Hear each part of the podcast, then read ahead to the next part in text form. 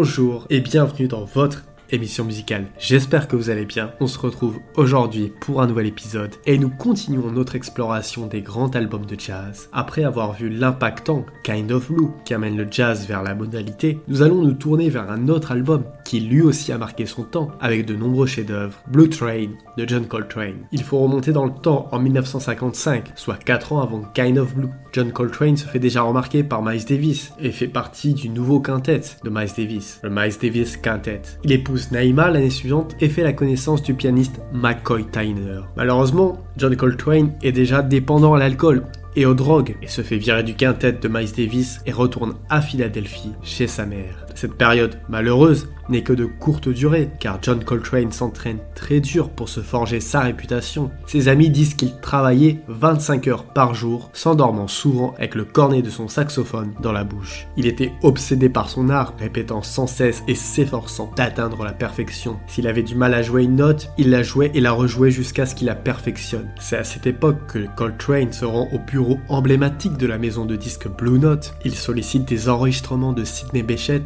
auprès du fondateur, Alfred Lyon, connu pour avoir lancé les carrières d'artistes tels que Thelonious Monk George Lewis. Bien qu'une discussion informelle sur un contrat pour un album ait lieu, Francis Wolff, responsable des contrats au sein de la société, est absent à ce moment-là. Malgré cela, ils échangent des poignées de main cordiales et Coltrane quitte le locaux avec les précieux disques. Cette conversation tombe dans l'oubli pendant un certain temps, mais l'idée d'un contrat refait surface. Finalement, un accord est scellé et Coltrane appose sa signature sur un contrat portant un unique disque avec Blue Note. Six mois plus tard, John Coltrane arrive à Hackensack avec son nouveau groupe, revitalisé et prêt à enregistrer l'album. Les jours précédents, les sessions sont consacrées à des répétitions intensives, rendues possibles grâce à l'hospitalité de Blue Note, offrant ainsi un luxe qui ravit Coltrane. Ces sessions de répétition marquent une période exceptionnellement créative pour John Coltrane, qui avec une inspiration remarquable compose 4 des 5 morceaux de l'album Blue Train. Une fois les arrangements peaufinés avec son groupe déterminé, John Coltrane pénètre dans le studio de Van Gelder, saxophone ténor à la main, accompagné d'une équipe de musiciens tout aussi résolus, chacun ayant quelque chose à prouver. Parmi les membres du groupe,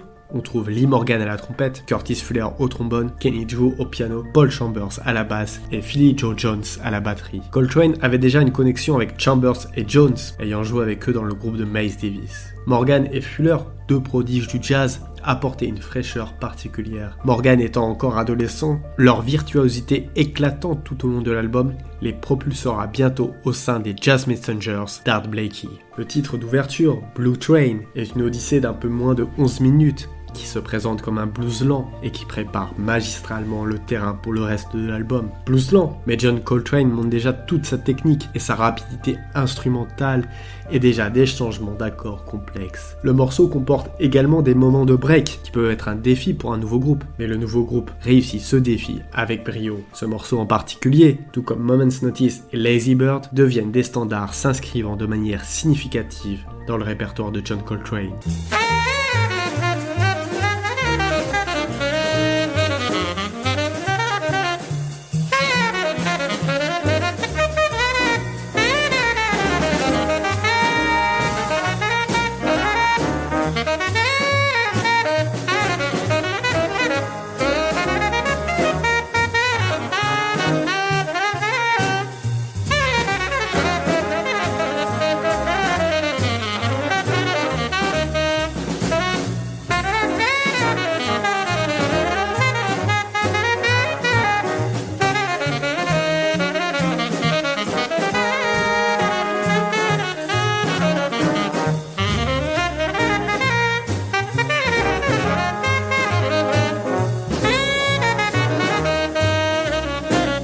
Moment's Notice se démarque en tant que morceau le plus captivant de l'album. C'est sur cette piste que débute ce que les critiques ont baptisé les Coltrane Changes, les changements de Coltrane, des progressions d'accords distinctives qui deviendront l'empreinte distinctive du son de John Coltrane. Au cours des sessions d'enregistrement, il endosse pour la première fois le rôle de leader du groupe. Il ne perd pas de temps à saisir cette opportunité et explore des mélodies traditionnelles ainsi que des sonorités d'accords expérimentales. Grâce aux Coltrane Changes, il offre des variations de progression harmonique en utilisant des accords de substitution par rapport aux progressions d'accords de jazz plus traditionnelles et courantes.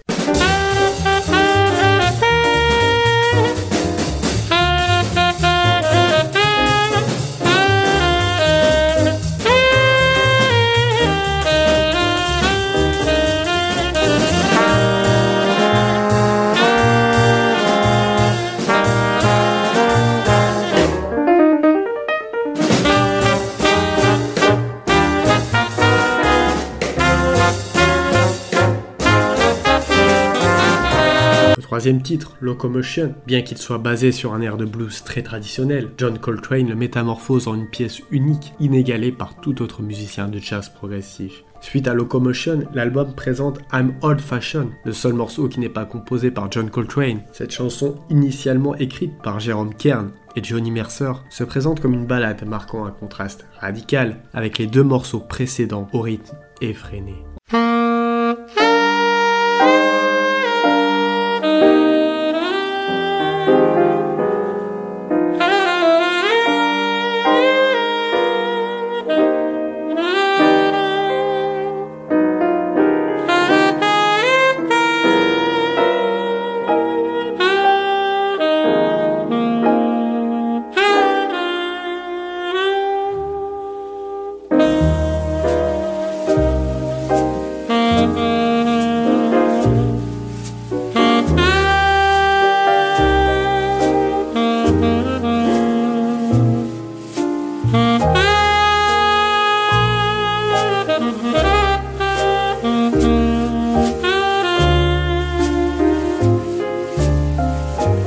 Dernier titre, Lazy Bird, est une réinterprétation d'un standard de jazz dans la tonalité de sol.